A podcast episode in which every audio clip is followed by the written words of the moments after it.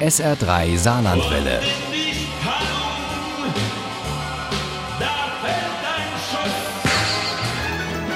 Der Krimi-Tipp.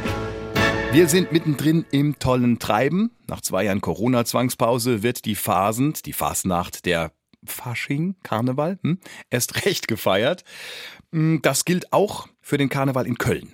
Denn da gilt es in diesem Jahr ein Jubiläum zu feiern. Das 200. des Maskenumzugs. Und der spielt eine große Rolle in unserem SR3 Krimi zu Phasenacht. Der stammt von Lorenz Stassen, heißt Rosenmontag und Uli Wagner stellt ihn vor. Köln im Jahre 1822. Die Franzosen sind längst abgezogen, die Preußen haben das Sagen.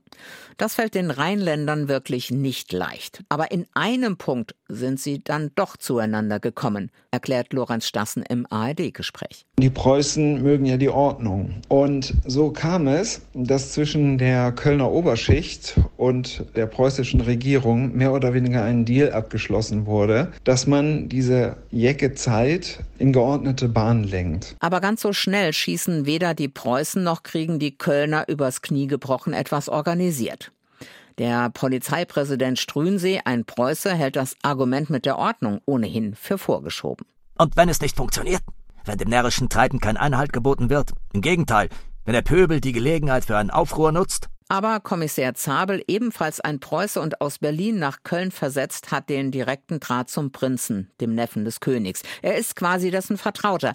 Und er schafft es, dass der Kölner Heinrich von Wittgenstein die so dringend ersehnte Genehmigung für die Gründung des festordnenden Komitees bekommt und damit verbunden auch die für den ersten Rosenmontagszug. Was erwartet uns im nächsten Jahr, 1823?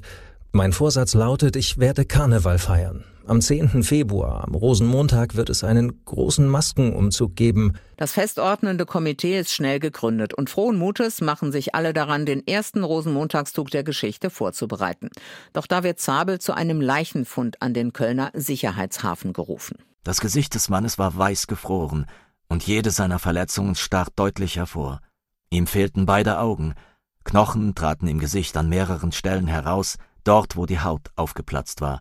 Zabel findet schnell heraus, dass es sich bei dem Toten um den Tuchhändler Jean Kemmer handelt. Als er dessen Wohnung durchsucht, findet er das Vortragekreuz, das kürzlich aus der Schatzkammer des Doms gestohlen worden war. Und sofort hat er einen furchtbaren Verdacht. Denn ein Gangsterboss hatte dem Kreuzdieb Rache geschworen. Und so wie Kemmers Leiche zugerichtet war, könnte das Gut dessen Handschrift gewesen sein. Aber er hat Jean Kemmer nicht getötet. Behauptet dessen Schutzbefohlene Cécile Travail. Aber wenn der König der Unterwelt es nicht war, wer war es dann? Etwa jemand aus der Oberschicht? Oder gar jemand aus dem Klerus? Dem Polizeipräsidenten kommt dieser ungeklärte Mordfall gerade recht. Er wittert Morgenluft und die Gelegenheit, den ihm so verhassten Maskenumzug zu unterbinden. Aber den Triumph will Gustav Zabel seinem Vorgesetzten, den die Kölner nicht ausstehen können, nicht gönnen. Er schließt eine Art Waffenstillstand mit dem festordnenden Komitee. So weit, so gut. Aber ein Problem gibt es immer noch zu lösen.